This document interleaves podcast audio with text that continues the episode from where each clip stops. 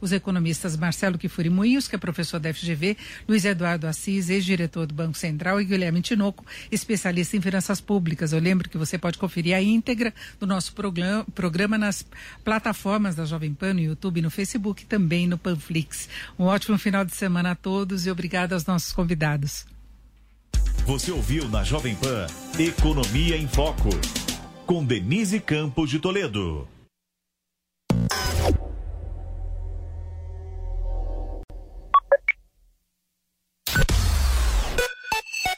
Jovem Pan News. Jovem Pan. A Jovem Pan está com você em todos os lugares e em todos os momentos.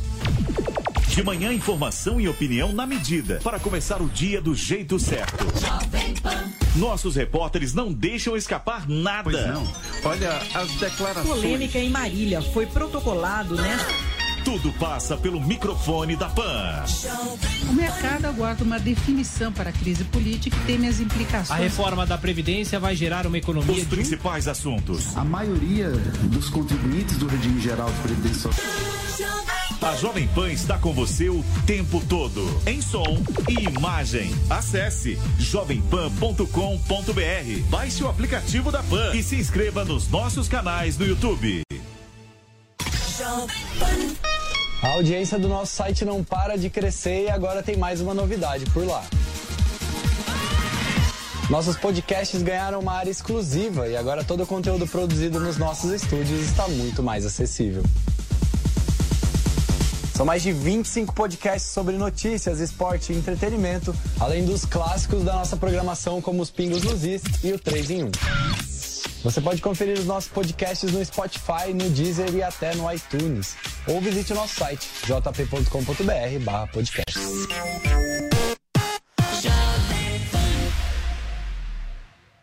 A notícia que você quer saber. Nós estamos fazendo política de maneira diferente. Da forma que vinha sendo feita, não podia dar certo. A notícia que você precisa saber. Tem que dar um freio de arrumação agora. Até os militares vão entrar com a sua cota de sacrifício. 24 horas com você. No seu rádio e na internet. Jovem Pan. Conheça o Zuco Delivery, o aplicativo do Zuco para você desfrutar no conforto da sua casa. Massas tradicionais preparadas artesanalmente, carnes, peixes, aves, cardápio completo com o melhor da cozinha italiana, com o toque contemporâneo do Zuco Restaurante. Zuco Delivery, o novo app com o melhor da culinária italiana, agora na sua casa. Disponível grátis na sua loja de aplicativos. Baixe agora. Zuco, sempre um bom momento. Jovem Pan News. Jovem Pan. E aí, pessoal, aqui é o Thiago Berraich do Jornal da Manhã. Você já tem a Panflix, a TV da Jovem Pan de graça na internet. É só baixar o aplicativo no seu celular ou tablet. Jornalismo, entretenimento, esporte, canal Kids e muito mais. Todo dia conteúdos novos para você ver e rever. Baixe agora na App Store ou no Google Play. E é de graça. Eu já baixei o meu. Emissoras brasileiras do Grupo Jovem Pan. Rádio Pan-Americana SA. Jovem Pan São Paulo. AM ZYK 521. 620 kHz.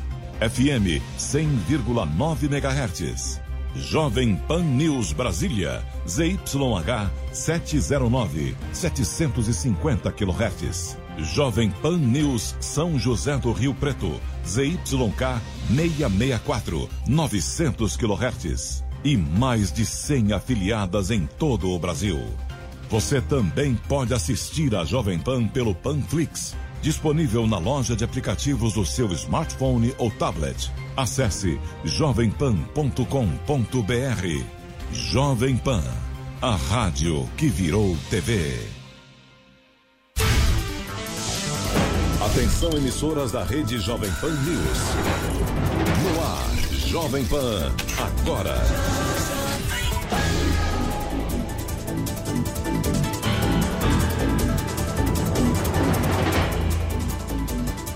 Olá, Hoje é sexta-feira, 13 de novembro de 2020. Começa mais uma edição do Jovem Pan Agora com os principais destaques do Brasil e do mundo. Lembrando que nós estamos ao vivo em AM e pelo Panflix, Twitter, Facebook e também no site jp.com.br. Eu sou Nicole Fusco e nós seguimos juntos até às 5 horas da tarde. Vamos agora aos destaques de hoje.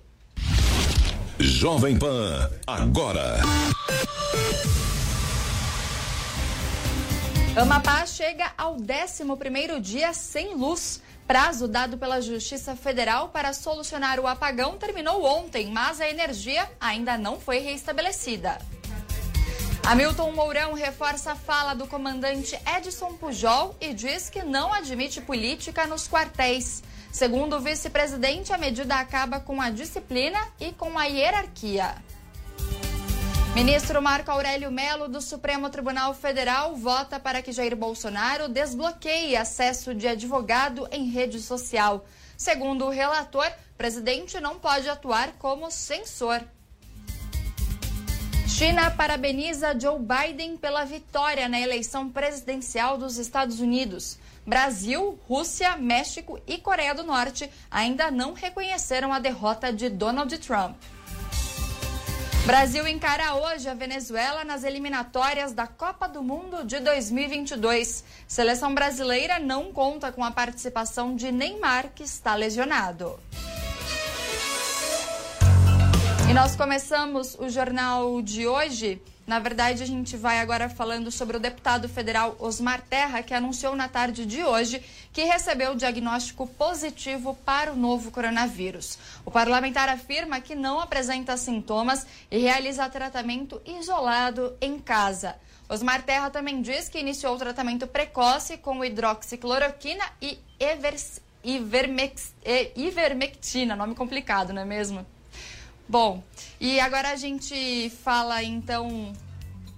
A gente vai para Brasília agora com o nosso repórter Antônio Maldonado, porque hoje o vice-presidente Hamilton Mourão defendeu o comandante do Exército, Edson Pujol, e disse que não admite política dentro dos quartéis. Quem traz mais informações direto de Brasília para a gente é o repórter Antônio Maldonado. Boa tarde, Maldonado. Oi, boa tarde, boa tarde a todo mundo que está acompanhando aqui a Jovem Pan. Olha, o vice-presidente da República, general Hamilton Mourão, disse hoje que concorda com a posição do comandante do Exército de que as Forças Armadas devem se manter afastadas aí da política. Ontem, o general Edson Leal Puyol disse que os militares não querem interação política e que o eventual chamado para ocupação de cargos no governo é uma opção do Poder Executivo. Bom, hoje Mourão lembrou que os próprios regulamentos dizem que ao militar é vedada a participação em eventos políticos partidários. Vamos ouvir aí um trechinho dessa fala do vice-presidente. Política não pode estar dentro do quartel. Se entra política pela porta da frente, a disciplina e a hierarquia saem pela dos fundos. Então, o comandante do Exército ele coloca claramente o que é a nossa posição. Exatamente porque, pô, a política ela tem paixões, né? Então você vai ter dentro do quartel o cara que é do partido A, o outro que é do partido C, e acaba levando para uma discussão que termina por causar divisões. Bom, o vice-presidente também negou que a declaração do comandante do Exército tenha relação aí com críticas recentes feitas por ex-membros da corporação ao governo e a, ao próprio presidente Jair Bolsonaro. Segundo ele, a posição do general Pujol de defender que as Forças Armadas permaneçam afastadas da política é a mesma há quase 60 anos. Mourão reconhece, no entanto, que de maneira geral fica mais difícil reconhecer essa separação com tantos militares com cargos no governo federal. Nós que somos da, da reserva é uma outra situação, né? Os militares da ativa, esse realmente não, não é, não pode estar participando disso. E a nossa legislação ela foi mudada no período de 64, porque exatamente o camarada era eleito, participava de processo eleitoral e depois voltava para dentro do quartel. Então isso não era saltar. Olha, é bom a gente lembrar que a declaração do comandante do Exército e as críticas dos ex-membros aí da corporação acontecem em meio a um claro afastamento entre o presidente e o vice. No início dessa semana, Bolsonaro afirmou em entrevista que ambos não têm tratado sobre qualquer assunto. Nesta quinta, o presidente ontem, o presidente chamou de delírio um documento do Conselho da Amazônia que é presidido por Mourão que sugeria aí a expropriação de terras onde foram cometidos crimes ambientais. Na ocasião, disse, o presidente disse que quem levantasse essa ideia perderia o cargo no governo, a não ser que essa pessoa fosse indemissível, em uma clara referência aí ao vice-presidente da República. Obrigada, Maldonado, pelas informações. E o presidente da Anvisa volta a negar interferência política na agência e declara apoio incondicional à saúde dos brasileiros. Antônio Barra Torres explica que os estudos com a Coronavac foram interrompidos, pois a causa da morte do voluntário era desconhecida. O Instituto Butantan pôde retomar os testes depois da constatação de que o óbito não, tem, não teve nenhuma relação com a vacina. Em audiência no Senado, nesta sexta-feira, o presidente da Anvisa destacou que, após os esclarecimentos, a pesquisa foi liberada imediatamente. A anuência para prosseguir foi dada. Então, essa questão da, da comunicação realmente é importante. Não entendo que deva haver ajuste, a comunicação é boa, está bem feita, apenas houve um documento determinante, um documento essencial, que trazia uma informação determinante que faltou no primeiro é, momento. É, interferência política na agência são duas palavras, não há. Em contraponto ao presidente da Anvisa, Antônio Barra Torres, o diretor do Butantan lamentou as versões políticas do caso. Também falando aos senadores, Dimas Covas reclamou por ter ficado sabendo pela imprensa sobre a interrupção dos testes. O centro de pesquisa não é parte interessada na vacina. O centro de pesquisa ele conduz uma pesquisa no interesse da ciência, que a interrupção foi anunciada uh, ao Butantan pela imprensa. Tá? E isso, obviamente, que não é a melhor forma é, de fazer. Ou até que se fizesse, mas que se anunciasse isso antes ao Butantan, né? para que não fôssemos pegos desprevenidos. Né? Em resposta a Dimas Covas, o presidente da Anvisa alega que o Instituto foi sim notificado sobre a interrupção dos testes. Antônio Barra Torres demonstrou estranhamento com essas declarações. Foi oficiado ao Butantan. Então, se o Butantan soube pela imprensa, é, realmente é uma questão que precisamos é, registrar, porque o ofício foi enviado e só foi essa nota para o nosso portal 40 minutos depois.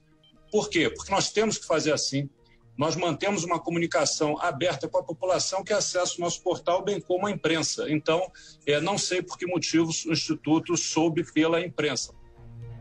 Ao rebater Antônio Barra Torres, Dimas Covas considerou equivocada a comunicação feita na noite de segunda-feira.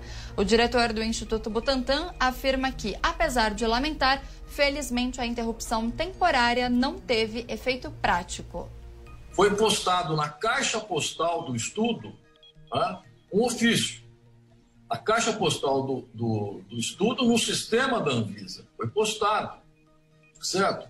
Só que eu pergunto, quem é que vai acessar a caixa postal do estudo às nove e quatro da noite? Obviamente, isso só seria acessado na manhã do dia seguinte. Né? Nós estamos vivendo um problema é, muito grave de vacinação. Nós termina agora a vacinação da poliomielite e do sarampo com a menor adesão dos últimos anos.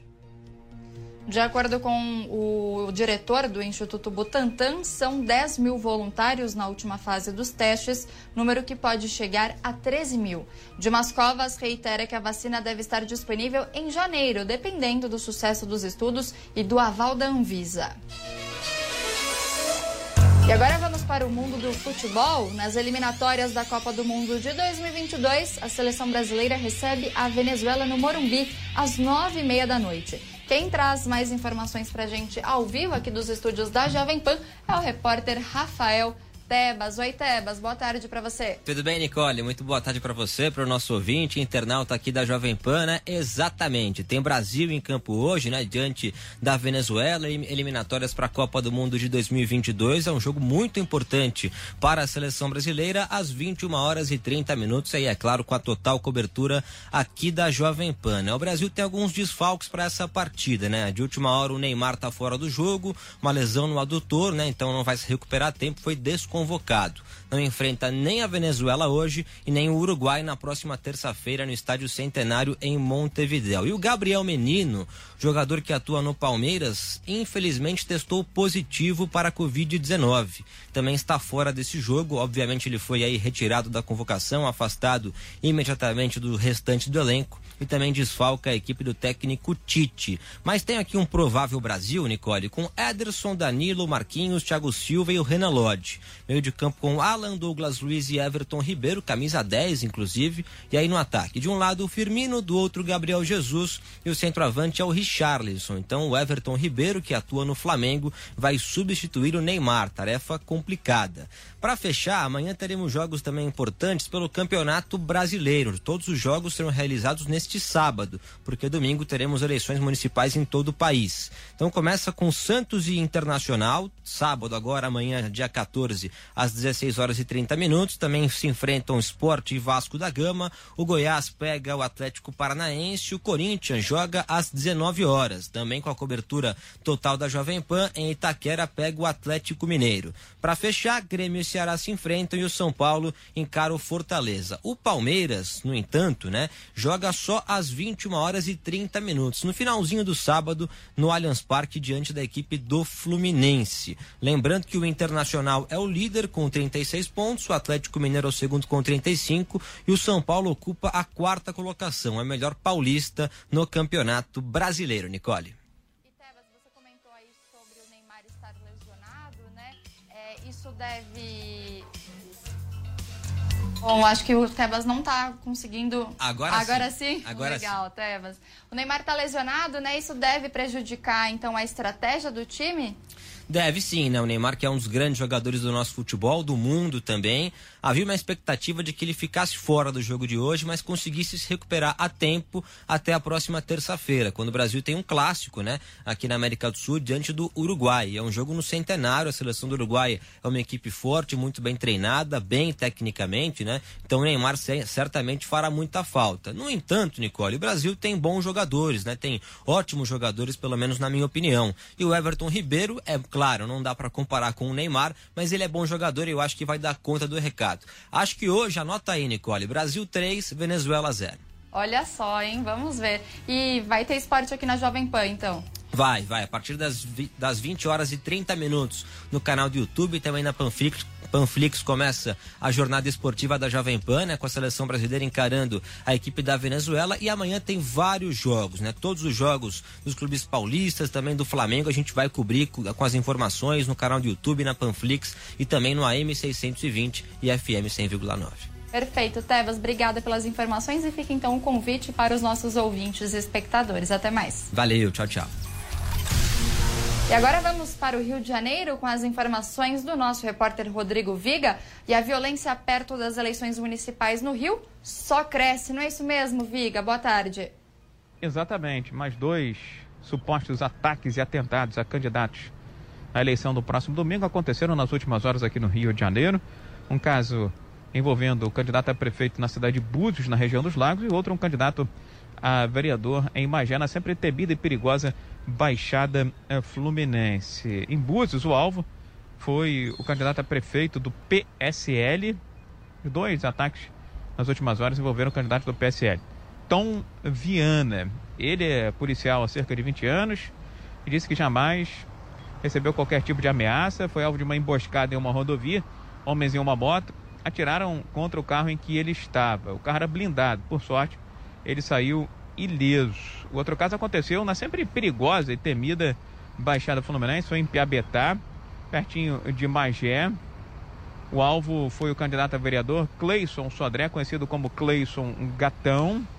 Ele é PM licenciado e estava com um amigo abastecendo o carro no posto de combustível, quando de repente, nós temos imagens à disposição, um carro chega em alta velocidade, o carona desse veículo começa a efetuar os disparos. São cerca de 10 tiros que atingem a lataria e o vidro do lado do motorista. O carro também era blindado, por sorte, os dois saíram ilesos. Após o susto, o candidato a vereador em Magé, é, Cleison Gatão, desabafou.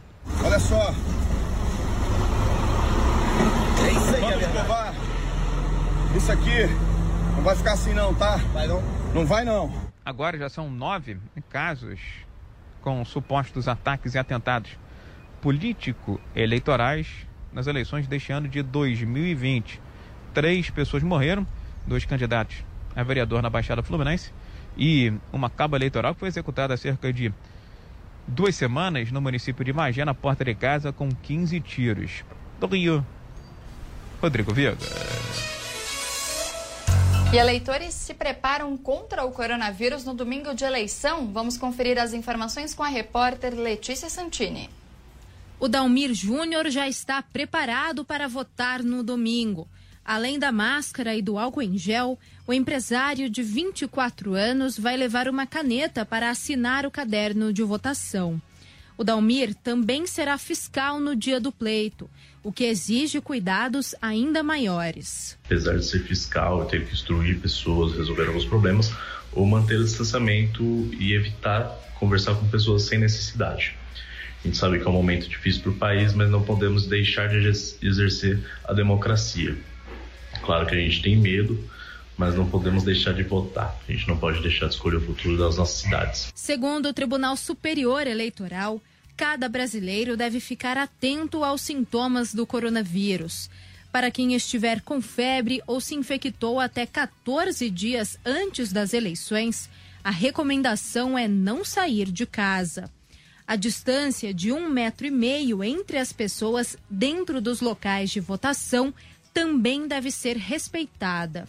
O coordenador do Centro de Contingência da Covid-19 em São Paulo, José Medina, reforça a importância de evitar aglomerações em celebrações ao longo do domingo. A recomendação nossa é para que as pessoas não se aglomerem no momento de ir para a votação e depois quando termina também, ou nos, momentos, nos movimentos de, é, de comemoração, porque o resultado no Brasil sai em poucas horas. Esse tipo de comemoração, esse tipo de vitória, esse, esse momento é o momento que as pessoas descuidam um pouco dos cuidados, descuidam do, do distanciamento, do uso de máscaras e pode gerar algum tipo de transmissão ou de contágio. Para a microbiologista Natália Pasternak, não há motivo para pânico entre a população. Ela ressalta que, se todos os protocolos sanitários forem seguidos, é possível votar de maneira segura. Os cuidados são os mesmos que a gente tem que ter toda vez que a gente sai, sempre de máscara, sempre evitando aglomeração, tomando cuidado de ficar longe das outras pessoas. Então, encare a votação como uma atividade essencial como se você estivesse cumprindo uma atividade essencial que você não pode deixar de fazer, porque exercer a cidadania, no fundo, é algo que você não pode deixar de fazer. Então, dá para fazer seguindo todos os cuidados. Para reduzir o risco de contágio, o Tribunal Superior Eleitoral ampliou em uma hora o horário de votação. Este ano, as sessões eleitorais estarão abertas das 7 da manhã às 5 da tarde as três primeiras horas do dia serão preferenciais para as pessoas com mais de 60 anos. Também será possível votar ou justificar a ausência com o aplicativo e-título, desde que o eleitor já tenha feito recadastramento biométrico e que a via digital apresente a fotografia. Quem trabalhar de mesário nas eleições terá direito a dois dias de folga. Quem conta os detalhes a respeito dessa informação para a gente agora ao vivo é o repórter Daniel Lian, direto dos estúdios aqui da Jovem Pan. Oi, Lian, boa tarde para você. Houve toda uma campanha, né, para que as pessoas é, se cadastrassem e fossem voluntários, né, como mesários nessas eleições. Boa tarde. Boa tarde, Nicole. Boa tarde a você, boa tarde a todos. Realmente, porque todos com receio ainda em relação à pandemia, mas todos os protocolos serão utilizados aí para que haja uma votação segura tanto para os eleitores quanto para os próprios mesários das sessões. E por falar nos mesários, é, muitos acabaram se voluntariando, outros foram convocados e quem trabalhar no dia da eleição ou então até mesmo no treinamento, porque antes da eleição há um treinamento treinamento, um dia de treinamento. Então, quem trabalhou no dia de treinamento ou no dia da eleição vai ganhar dois dias de folga para cada dia trabalhado. Então, se trabalhou um dia no treinamento, ganha dois dias de folga, e se trabalhou no dia da eleição, mais dois dias de folga. Então, pode chegar a quatro dias de folga. Se houver o segundo turno, aí este montante pode chegar a oito dias de folga os mesários recebem as convocações e depois eh, o juiz acaba eh, avalizando aí o trabalho logo depois da votação. O juiz eleitoral já concede ali a assinatura e com isso ele tem o direito a esses dois dias de folga. Os empregadores são obrigados a concederem esses dois dias para os empregados, enfim, quem trabalhar terá aí o seu descanso eh, estabelecido eh, pela lei. Em relação a faltas, aquele mesário que for convocado e faltar à eleição, ele pode ter uma multa de até um salário mínimo. E se for é, funcionário público, aí pode ter uma suspensão de até 15 dias. Caso este comparecimento tenha afetado a votação da sessão eleitoral, se esse não comparecimento, se o, se o mesário faltar e aí não houver a votação ou houver dificuldades ali na votação, aí a multa será dobrada. Então é bom que o mesário avise a Justiça Eleitoral quem não puder é, comparecer no dia e é preciso que haja aí o aval do magistrado, o juiz da sessão eleitoral, ele vai ou não acatar este pedido eh, do mesário, mas é preciso que haja uma justificativa para isso. Em relação à alimentação, o trabalho não é remunerado, mas os mesários ganham sim eh, um vale, um auxílio alimentação para o dia de R$ reais no estado de São Paulo. Então, os mesários terão a folga para cada dia trabalhado. Nicole. Obrigada, Lian, pelas informações. Bom trabalho. Obrigado. Oi, o Jovem Pan agora faz um rápido intervalo. A gente volta daqui a pouco com mais notícias para você. Até já. Jovem Pan, agora.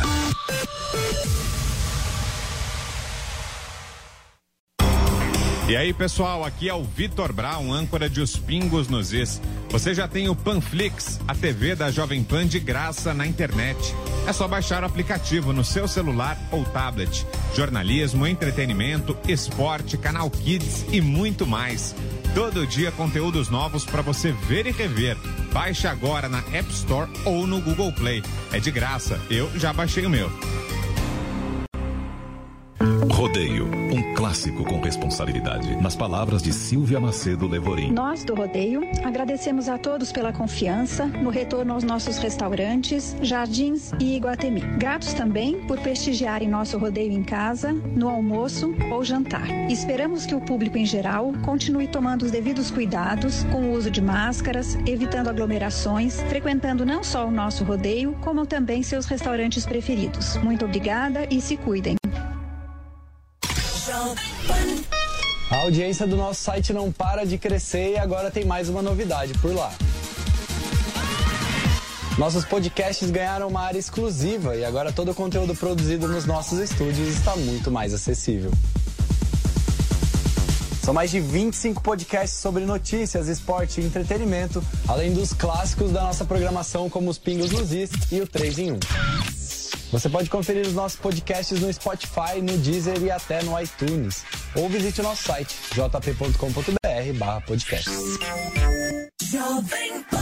A Jovem Pan está com você em todos os lugares e em todos os momentos. O mercado trabalha na expectativa de uma redução. De manhã, informação e opinião na medida para começar o dia do jeito certo. A MP da Liberdade Econômica tem que ser aprovada. Quatro membros do alto escalão do governo Pará. No começo da tarde, a equipe de esportes da Jovem Pan entra em campo com você. Estamos juntos mais uma vez para mais uma edição do nosso Esporte em Discussão para você. Para analisar os lances polêmicos e discutir à vontade. Ao longo do dia, nossos repórteres não deixam escapar nada. Gráfico de pessoas. A notícia de última hora. E aquilo que mexe com a sua rotina. Pela marginal do Rio Tietê, em direção a Ayrton Senna, tem agora. Tudo passa pelo microfone da Pan. Viu só? A Jovem Pan está com você o tempo todo. Em som e imagem. Acesse jovempan.com.br. Baixe o aplicativo da Pan e se inscreva nos nossos canais no YouTube.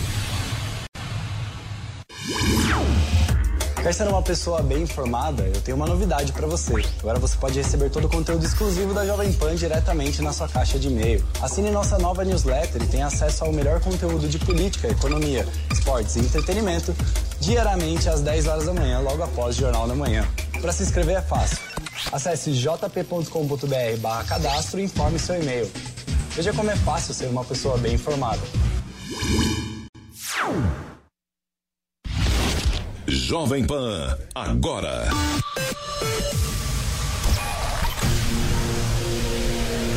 Quatro horas e 29 minutos, estamos de volta com o Jovem Pan agora.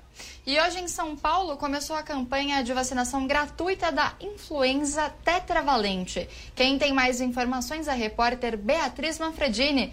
Oi, Bia, boa tarde para você.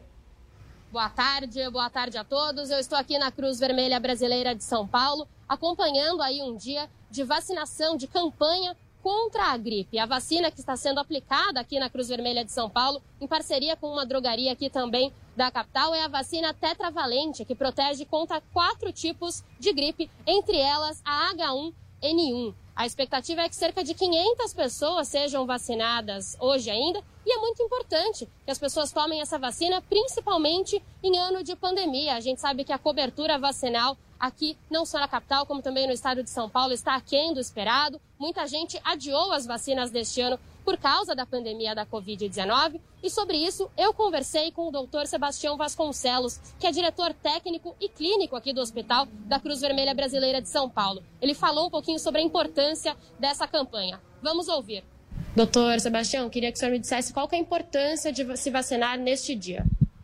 Estamos fazendo, Beatriz, a vacinação da influenza tetravalente que cobre é, H1N1 e todas as suas cepas. Qual a importância? A importância é que, diante da epidemia da Covid que nós tivemos, Covid-19, algumas pessoas se distanciaram do calendário vacinal por algum motivo ou outro e acabaram não se vacinando. Qual a importância técnica para isso é, é e epidemiológica para tanto é que as pessoas vacinadas elas adquirem a imunologia contra H1N1 e suas cepas, e, portanto, nós, na evidência de uma possibilidade de é, uma, um diagnóstico de Covid-19, se a pessoa foi vacinada é, com a tetravalente, nós já afastamos a H1N1 e suas cepas e já vamos para um raciocínio mais rápido para diagnóstico. Perfeito. E, doutor, alguém não pode vir? Tem alguma contraindicação essa vacina?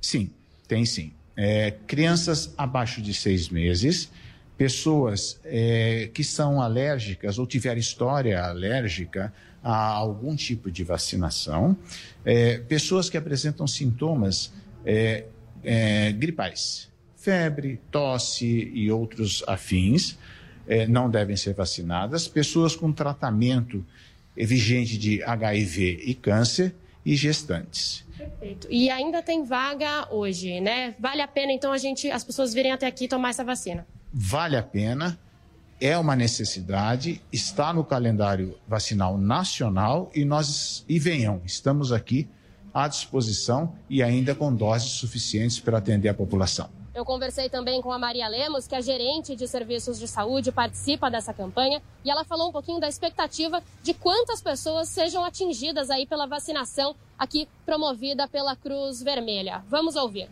Maria, me conta um pouquinho qual é a importância dessa parceria aí para essa campanha de vacinação.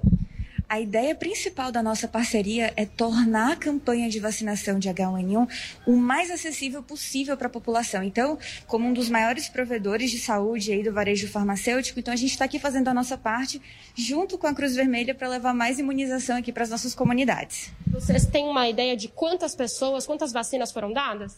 Nós estamos em campanha desde o dia 11, então a gente está aí com uma expectativa né, de aplicar 1.500 doses para a população. E, especialmente hoje, a gente espera entregar aí de 500 a 600 doses.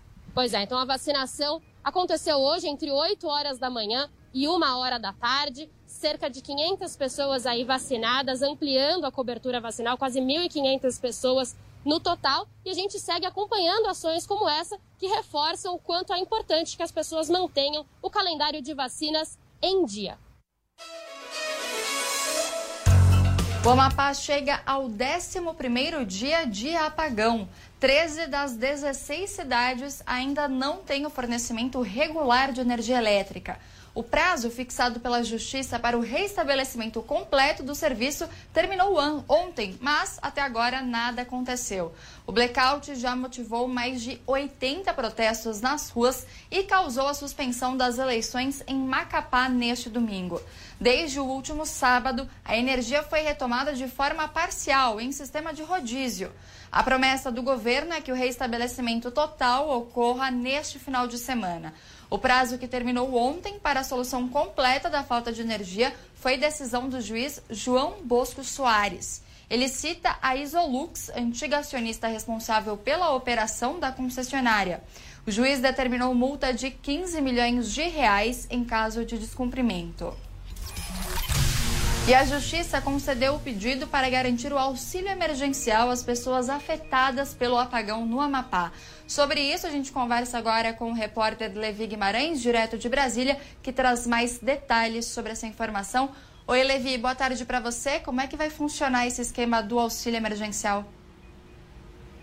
Olá, Nicole, boa tarde para você também, boa tarde para todo mundo que nos acompanha. Essa, essas parcelas extras do auxílio emergencial foram concedidas também pela Justiça Federal do Amapá, de acordo com o despacho do juiz João Bosco Costa Soares da Silva, da segunda vara federal do Estado. São duas parcelas extras no valor de 600 reais que devem ser pagas às famílias carentes do Amapá afetadas por esse apagão. Essa decisão ela atende a uma ação que foi protocolada ontem pelo senador Randolph Rodrigues, da Rede Sustentabilidade, que é senador pelo Amapá.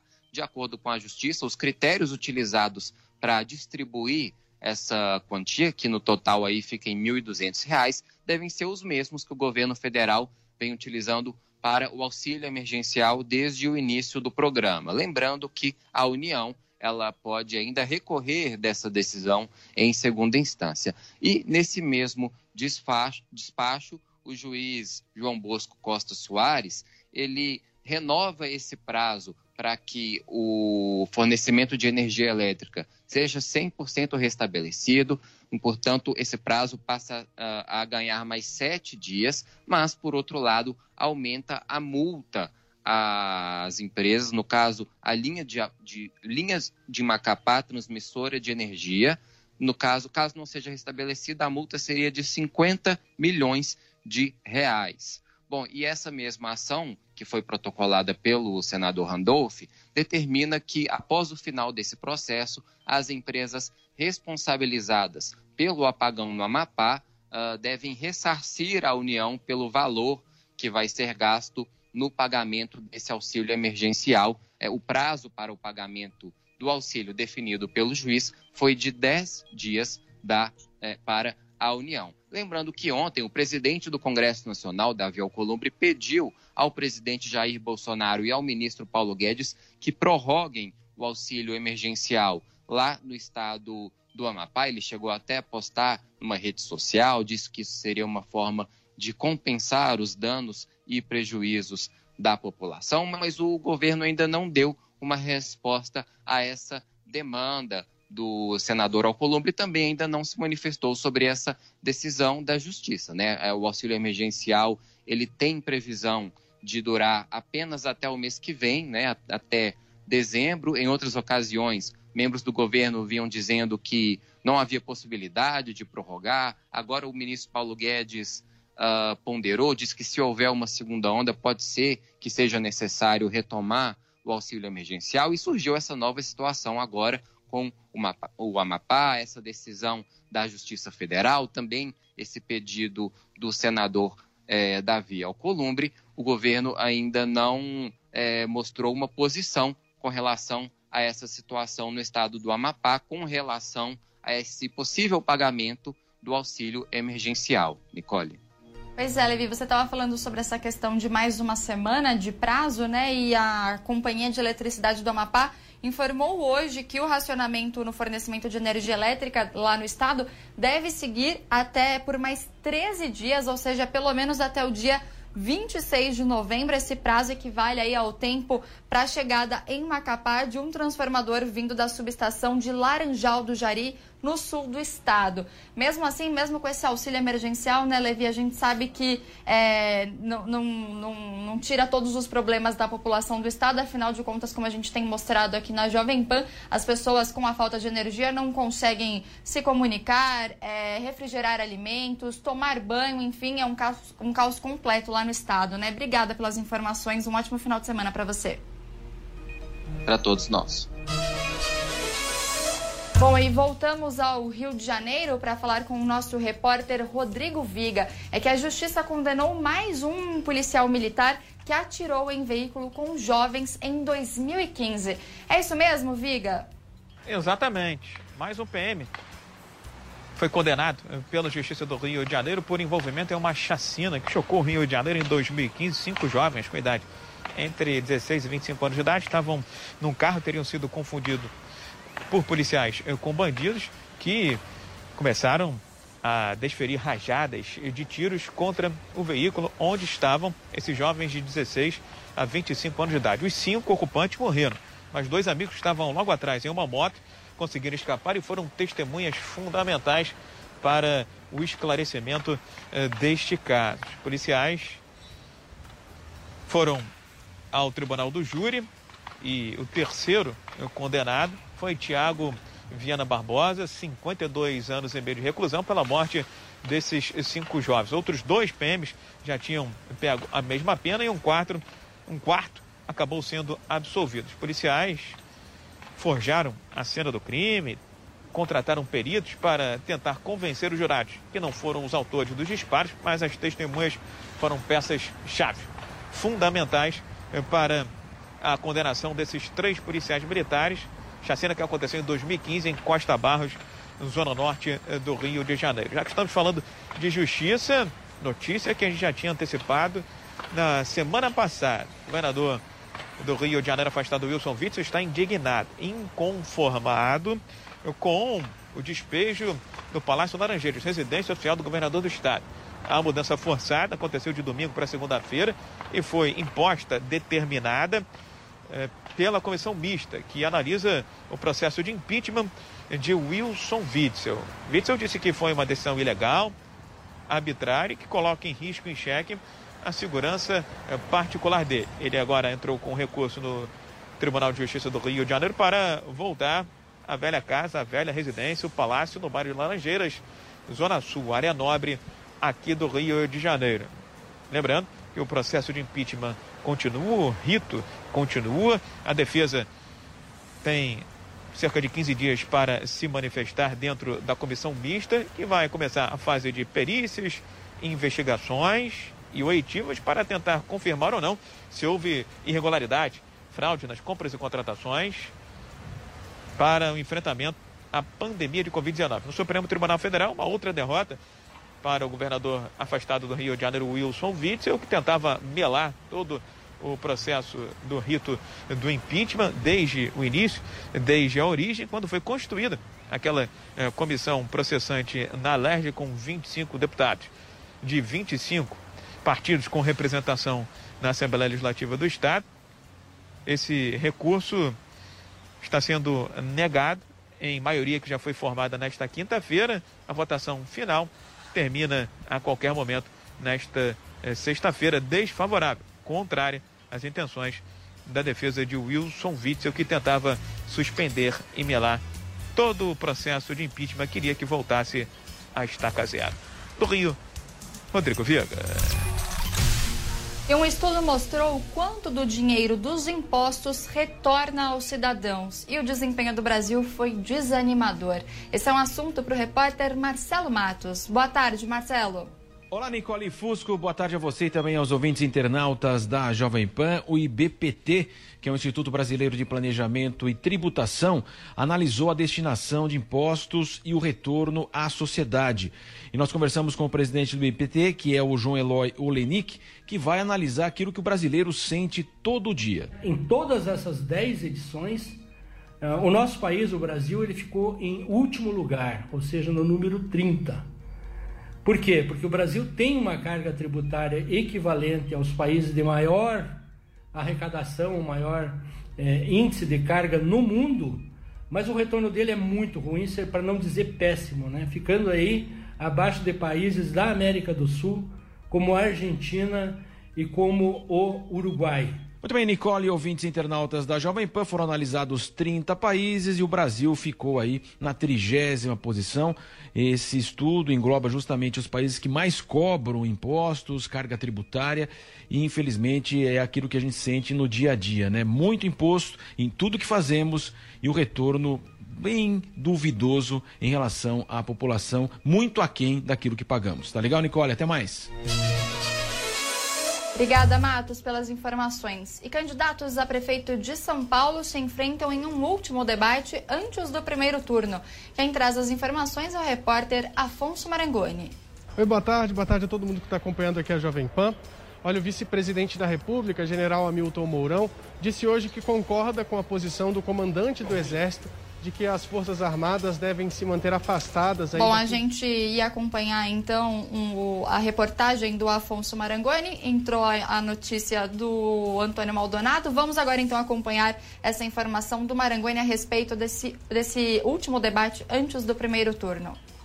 O último debate entre os candidatos à Prefeitura de São Paulo foi morno. Dez dos 13 concorrentes se confrontaram no encontro promovido pela TV Cultura. Foram mais de duas horas de debate e os candidatos puderam apresentar suas propostas para a cidade de São Paulo. Entre os temas mais recorrentes estiveram a questão do enfrentamento à pandemia, a situação habitacional e também da Cracolândia. Líder nas últimas pesquisas, o prefeito Bruno Covas, do PSDB, foi o principal alvo dos ataques e defendeu o trabalho da prefeitura na pandemia. O tucano não acredita que o pleito será resolvido no primeiro turno. O que está no nosso horizonte é ganhar a eleição. Essa é uma eleição de dois turnos, é, muito dividida. Acho muito difícil qualquer resultado final de primeiro turno.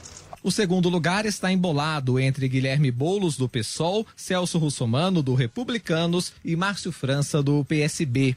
França criticou várias vezes os outros candidatos porque eles não usavam máscara enquanto não estavam falando e disse estar confiante em chegar no segundo turno contra Covas. Se alguém quiser ganhar em São Paulo pra, de verdade, tem que optar pelo, pelo, por aquele que tem mais condições de ganhar no segundo turno e eu acho que sou eu. O Somano protagonizou confrontos com Gilmar Tato e Boulos. Apoiado pelo presidente Jair Bolsonaro, ele também afirmou que quer renegociar a dívida da cidade. No dia primeiro, eu rumo para Brasília para negociar a dívida de São Paulo com o governo federal a fim de, de conquistar menor taxa de juros e usar esse dinheiro para quem mais precisa, que é a população carente. Boulos acusou Arthur Duval de espalhar fake news depois que o candidato do Patriota disse que ele teria participado do incêndio de um prédio. O candidato do PSOL aproveitou para fazer um aceno aos candidatos de esquerda e disse que seus adversários são outros. Sempre tenho dito ao longo dessas eleições que meu adversário não é candidato de esquerda.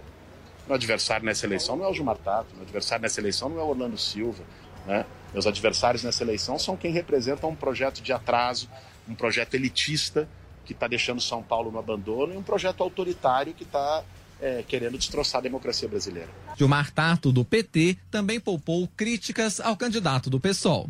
Veja, o Boulos é meu irmão mais novo. Não, vocês não vão ver jamais e ficar falando mal do Boulos, não vou falar. A certeza que eu tenho é que nós, o PT, é uma partida de chegada. Nós vamos para o segundo turno. Arthur Duval sugeriu que se Covas ganhar, uma nova onda de interdições por causa da pandemia estaria a caminho, o que o Tucano rebateu. O candidato do Patriota disse estar confiante que vai chegar ao segundo turno. A gente vê que, na verdade, as pessoas estão um pouco desesperançosas, estão um pouco cansadas, né? Só que nós que temos liderança justamente no, no público mais jovem, vemos uma renascença dessa esperança, né? Vemos pessoas muito ali engajadas em mudar a política atual. Joyce Hasselman, do PSL, acredita que os indecisos podem mudar o rumo da disputa. Então é preciso pensar muito bem para que a gente não entregue a nossa cidade agora no domingo para os mesmos, porque a gente vai viver um caos aí depois da pandemia. Andréia Matarazzo, do PSD, afirmou que a eleição deste ano não está sendo prioridade para a maioria das pessoas. Então você tem como prioridade, eu acho que é a família da pessoa, depois ela, depois o emprego, a empresa. Então tem uma série de fatores que eu acho que vai fazer com que essa eleição acabe se decidindo no dia. Orlando Silva, do PCdoB, criticou o voto útil e disse que a prática pode beneficiar o PSDB. O risco de tentar concentrar as candidaturas é atirar no que vê e acertar o que não vê.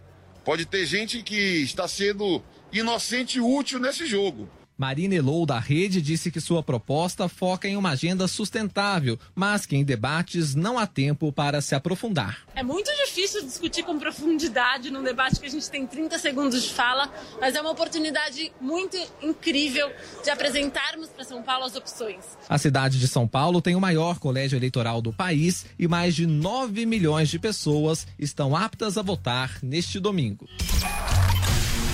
Bom, e no domingo, a partir das 7 horas da manhã, a Jovem Pan acompanha a cobertura completa das eleições municipais. Nós teremos a participação dos nossos comentaristas, análises e também a apuração dos votos. Então, fica o convite para você, você nos acompanhar aqui a partir das 7 horas da manhã. E a vitória no Arizona amplia a vantagem de Joe Biden contra Donald Trump e autoridades garantem a segurança das eleições. O destaque internacional é da repórter Camila Yunes. A Agência de Segurança Cibernética, órgão ligado ao Departamento de Segurança Interna dos Estados Unidos, disse que esta foi a eleição mais segura da história americana. Por meio de comunicado, a entidade garantiu que não há evidências de que qualquer sistema excluiu, perdeu ou alterou votos. A agência frisou que as reclamações são infundadas e que há muita desinformação sobre o processo eleitoral. Joe Biden foi considerado vencedor do pleito segundo projeções de institutos que trabalham com dados das eleições. Nesta quinta-feira, Biden teve a vitória confirmada no Arizona, somando mais 11 delegados. O resultado dificulta ainda mais as investidas do presidente Donald Trump na justiça, alegando sem provas que o pleito foi fraudado. Apesar da postura de negação de Donald Trump, alguns republicanos têm defendido que Joe Biden acesse as informações necessárias para a transição de governo, como é o caso do governador de Ohio, Mike DeWine, que já reconheceu a vitória do democrata. Ao menos cinco senadores que não aceitaram o resultado acreditam que Biden deve ter acesso à documentação. Na Pensilvânia, uma decisão da Justiça determinou que as cédulas que chegaram atrasadas pelo correio fossem anuladas. Para serem contabilizados, os votos deveriam ter chegado até o dia 9 de novembro. Mas a secretária de Estado mudou o prazo para o dia 12 do mesmo mês medida que foi revogada pela Justiça por entender que a data não poderia ser alterada. Nesta quinta-feira, Joe Biden conversou por telefone com o Papa Francisco. O democrata, que é católico, disse que deseja trabalhar junto com o pontífice na erradicação da pobreza e em questões que envolvem problemas climáticos, imigração e refugiados. E a China parabenizou Joe Biden pela eleição como novo presidente dos Estados Unidos, quase uma semana após o anúncio da vitória do democrata. A maioria dos líderes mundiais reconheceram a chapa Biden e Harris no dia em que o resultado foi projetado pelos veículos de comunicação americanos. Agora, o presidente russo Vladimir Putin e o presidente brasileiro Jair Bolsonaro estão entre os poucos líderes mundiais que ainda não reconhecem a derrota de Donald Trump. A lista também inclui México e Coreia do Norte. E ainda no noticiário internacional, ah, em meio, melhor dizendo, vamos passar agora para a pandemia, porque em meio à pandemia do coronavírus, as empresas aéreas apostam em novos produtos para atrair clientes. Esse é o destaque de Daniel Lian. O setor aéreo busca alternativas para tentar minimizar os efeitos da pandemia do coronavírus. Companhias estão apostando em ferramentas para reconquistar a confiança dos passageiros. Um seguro viagem com cobertura para despesas em caso de Covid-19 tem sido um dos atrativos para recuperar os usuários que ainda têm receio de voar. Algumas empresas do exterior saíram na frente oferecendo os serviços gratuitamente aos clientes. Agora, as aéreas brasileiras começam a aderir, concedendo o benefício aos seus consumidores. A Azul passou a fornecer gratuitamente até 31 de janeiro de 2021 aqueles que têm como destino Europa e Estados Unidos. Quem testar positivo para o coronavírus durante as viagens terá direito à assistência médica de até 150 mil dólares e reembolso de despesas com hospedagem e alimentação para extensão de dias no local devido ao diagnóstico da doença. Entretanto, a pessoa terá que contatar a seguradora antes de utilizar o serviço para que receba a indicação do hospital ou clínica que será designado. Para a professora de turismo da Universidade de São Paulo, Mariana Aldrigue, trata-se de mais um elemento de auxílio na manifestação da segurança. Porém, a especialista alerta para a escolha dos destinos para não ter problemas. É importante avaliar se o destino aonde você está buscando viajar não vai exigir quarentena dos turistas que chegam, porque vai ser uma quarentena paga ou em dólar ou em euros ou até em libras, e uh, se há uh, atrativos abertos nesse momento em que você quer fazer a viagem. Com o avanço da segunda onda da doença nos Estados Unidos e na Europa, muitos países retomaram as restrições de entrada de visitantes em seus territórios. A empresária Rosângela Bitar conta que ela e sua família estavam de malas prontas para Portugal, mas os planos tiveram que ser adiados devido ao aumento de casos no velho continente. A brasileira diz que um seguro específico para a Covid é algo que pode ajudar a quem viaja. Vimos agora em outubro para Portugal, eu e minha família acabamos desistindo por conta do, das restrições que está havendo no país e um seguro de, contra o Covid ajudaria bastante na decisão de, da viagem, a gente continuar a ideia da viagem. O benefício serve para respaldar aqueles que precisam e têm o direito de voar aos destinos cobertos pelas companhias que disponibilizam o produto. O seguro é válido apenas para o período que o passageiro estiver fora, limitado a um mês.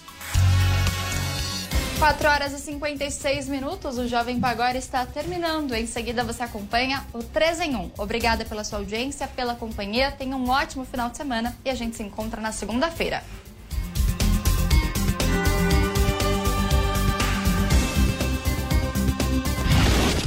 Jovem Pan, agora.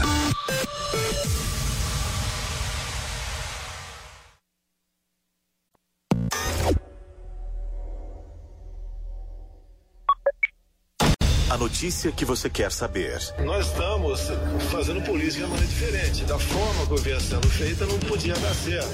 A notícia que você precisa saber. Tem que dar um freio de arrumação agora.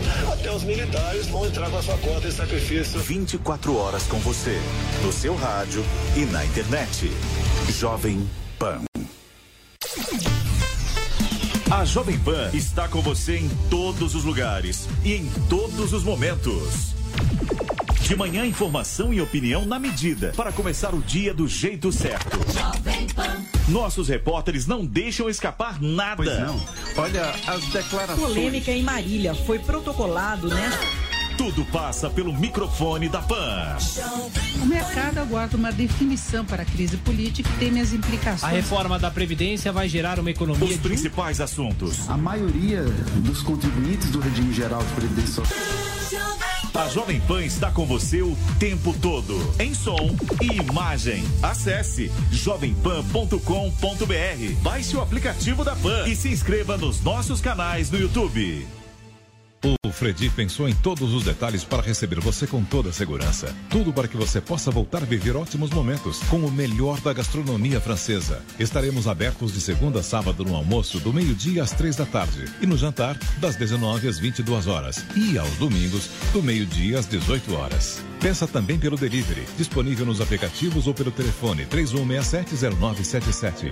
Fredi, ícone da gastronomia francesa. Rua Pedroso Alvarenga, 1170, Itaim Bibi. E aí, pessoal, aqui é Denise Campos de Toledo, do Jornal Jovem Pan e Economia em Foco. Você já tem a Panflix, a TV da Jovem Pan de graça na internet? É só baixar o aplicativo no seu celular ou tablet. Jornalismo, entretenimento, esporte, canal Kids e muito mais. Todo dia, conteúdos novos para você ver e rever. Baixe agora no App Store ou no Google Play, é de graça. Eu já baixei o meu. No Esporte em Discussão, você encontra o melhor time de comentaristas esportivos do rádio e da internet. 90 minutos de muita discussão, informação e muito bom humor sobre os principais assuntos do mundo do futebol. Olá, seguimos com o nosso esporte em discussão para você. Já no intervalo aqui a gente já chegou a um acordo, todos acordaram que não há não há como já houve uma convergência ao contrário. De segunda a sexta, na nossa página do Facebook, no AM 620 e no canal do YouTube Jovem Pan Esportes.